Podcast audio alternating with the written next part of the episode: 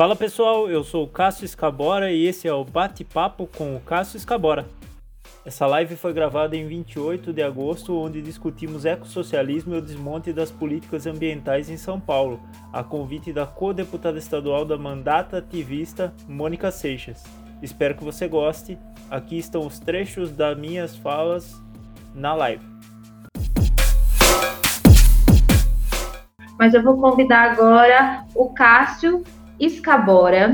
Ele é da comissão Barragem Não, está enfrentando uma luta contra a barragem lá em Pedreira. Ele é da cidade de Pedreira, professor, Cássio também companheiro militante. Cássio, está com a palavra para explicar aí a questão da luta de vocês aí contra a barragem, falar um pouco da temática na sua região. Boa noite. Boa noite. Boa noite, pessoal falar um pouco sobre a barragem aqui de Pedreira. A barragem aqui de Pedreira é um absurdo o que está sendo feito aqui, o desmonte que foi feito aqui. É, essa barragem ela tem, ela foi desmatada uma área de 37,27 hectares, que equivale a 272 quilômetros quadrados. Está é, promovendo o assoreamento do rio. Esse rio ele é totalmente independente do sistema Cantareira, né? O que influencia. E a cidade de Pedreira ela vai ficar entre duas barragens, porque está começando a se construir uma outra barragem também em Amparo, que logo mais o Maurício vai falar um pouco mais sobre ela. E Pedreira ficou bem no meio das duas barragens, tanto a barragem de Pedreira quanto a barragem de Amparo. Isso vai influenciar totalmente a mudança do clima aqui na cidade, vai trazer doenças como dengue, chikungunya e esse problema. Essa barragem ela foi é, estudada a partir de uma demanda da Replan de modernização. E aí a Replan fez essa demanda de aumento da outorga, e a partir desse aumento da outorga, o, Departamento de Águas e Energia do Estado de São Paulo pediu para que fossem feitos estudos de viabilidade, de viabilidade da, da, dessas barragens. Né? As duas barragens, inclusive, estão no mesmo projeto, tanto a de Pedreira quanto a de Amparo. E a partir desses estudos de viabilidade, já se falava dessas barragens aqui nessa área desde 1970 e nada foi revisto. O que acontece? A gente teve várias mudanças na legislação ao longo de tudo isso, antes de começar a, a essa, essas barragens a serem construídas, né?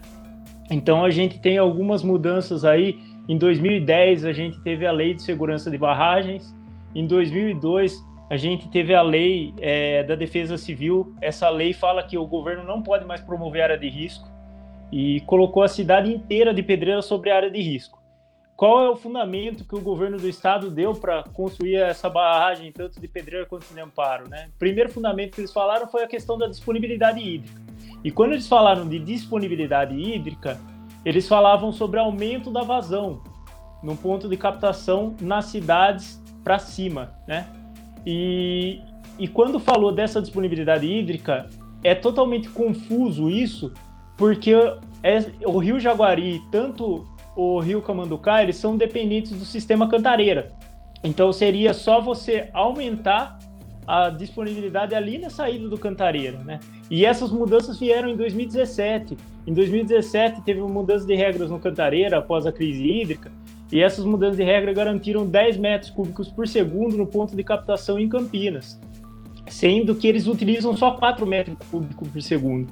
Então, ou seja, caiu por terra essa questão da disponibilidade, é, da disponibilidade hídrica, porque a vazão já tinha sido aumentada. E depois veio a questão da segurança hídrica. Eles começaram a garantir que as pessoas, cinco, mais de 5 milhões de pessoas, iam ser atendidas por essa barragem nessa questão de segurança hídrica.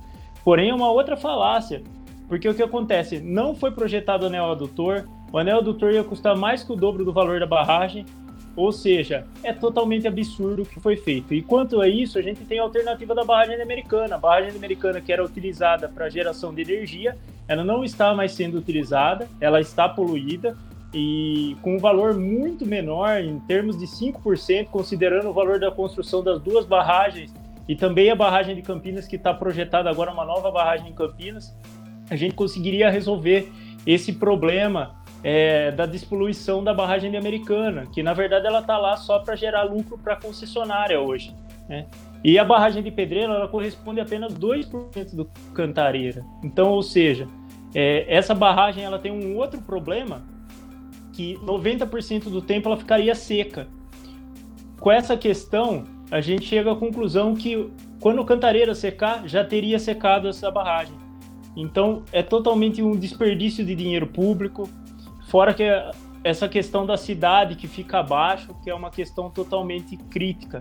A cidade está, a primeira casa está apenas 700 metros, está muito próximo da barragem. Essa barragem ela tem 52 metros de altura, que equivale a um prédio de 16 andares. Ela tem 38 milhões de metros cúbicos, que equivale a 12 maracanãs cheios de água. E a cidade inteira vai ficar em zona de risco. Considerando essa cidade em zona de risco, a gente teria esse problema, né, de 2 quilômetros do centro da cidade ou seja, de dois a quatro minutos você alaga a cidade inteira qualquer problema. E a gente não fala só na questão do rompimento, né? A gente fala também na questão de qualquer falha de operação da barragem. Pode acontecer esse problema. A questão da água ela é muito cara ao estado de São Paulo. É uma questão bastante dramática, né? Eu sou de Tu, Cássio.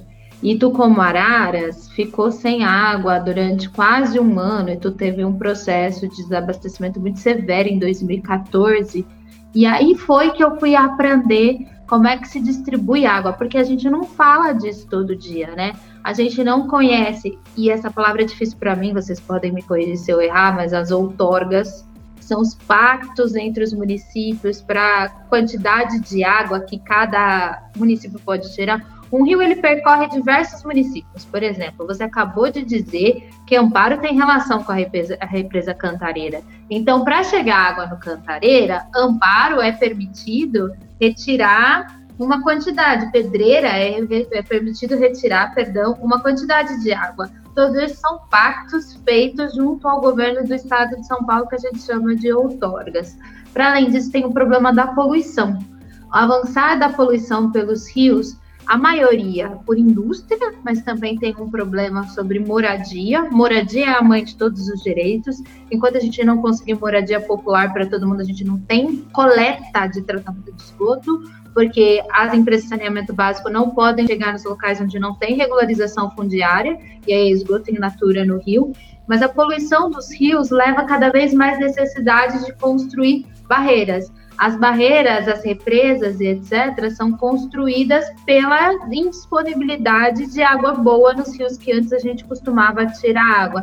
E a gente viu quais são os problemas das barragens é, lá, no, lá em Minas Gerais. Né, a gente acompanhou aí nos últimos anos, Mariana, Brumadinho. Para além do risco iminente de rompimento, tem também a, o desmatamento da região, tem também toda a morte da, do bioma em sua volta. Então, é um problemão é, implementar que a solução para a falta d'água do estado de São Paulo, e a falta d'água do estado de São Paulo não é uma crise hídrica, mas é uma crise de tratamento de esgoto, né? É uma crise de rios poluídos.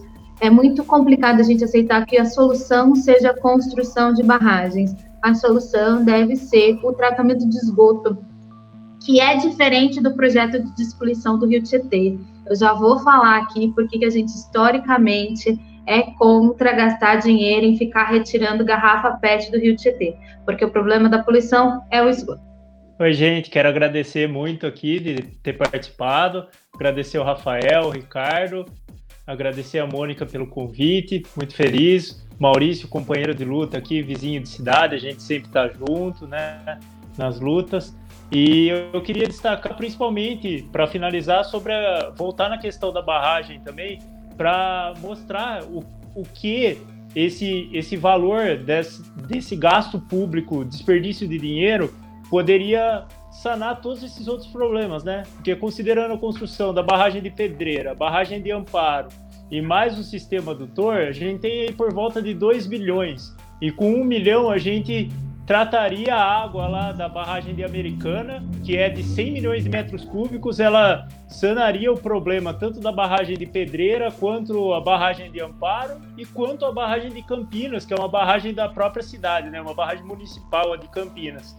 Então eu queria destacar isso porque esse é um problema muito sério, né? Colocando e eles fizeram os estudos todos mal feitos.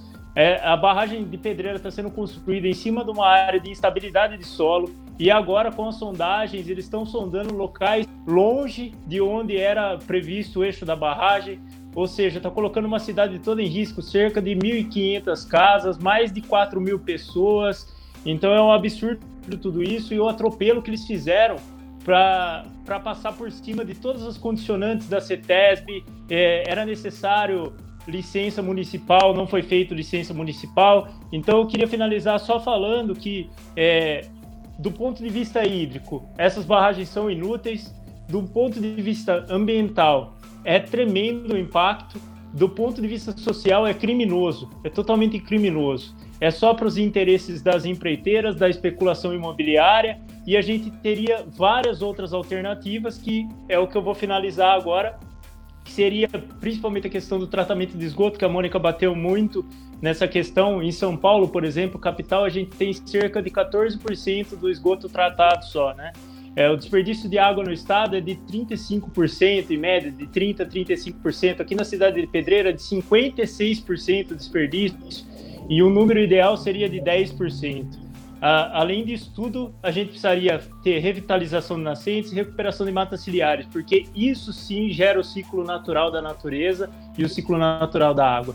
Muito obrigado e boa noite para todos. Muito obrigada, Cássio e Maurício, por se colocarem à frente na luta aí contra a barragem nos seus municípios. A gente sabe que a luta da defesa ambiental e o ativismo político no Brasil ele é violento, inclusive, né? O país que mais mata ativistas, ativistas ambientais estão entre os que mais morrem nesse país. E vocês estão lutando aí pelo direito a viver, a dificuldade eminente, a ameaça eminente de uma barragem contra a vida das pessoas, mas também porque a gente sabe que não é o melhor encaminhamento para a falta d'água a falta d'água do estado de São Paulo, que é sim um problema crônico e urgente, é um problema da falta de tratamento de esgoto, é a falta da falta de drenagem dos municípios, que precisam quebrar calçada e plantar árvore para a água penetrar, é uma dificuldade de distribuição e de convivência é, das pessoas com o meio ambiente. Quero colocar o mandato à disposição contra a luta contra a barragem, barragem não, e quero colocar, eu quero me colocar à disposição dos dois pré-candidatos, que eu sei que também vão enfrentar com muita coragem e ousadia a violência política, o conservadorismo, o coronelismo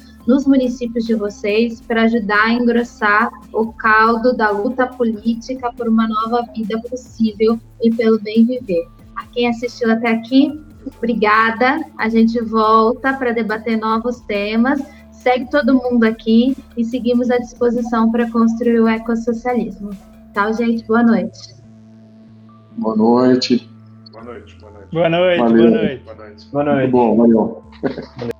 Você que gostou do episódio, curta, compartilhe, encaminhe para as pessoas. Espero que mais pessoas gostem. Um abraço.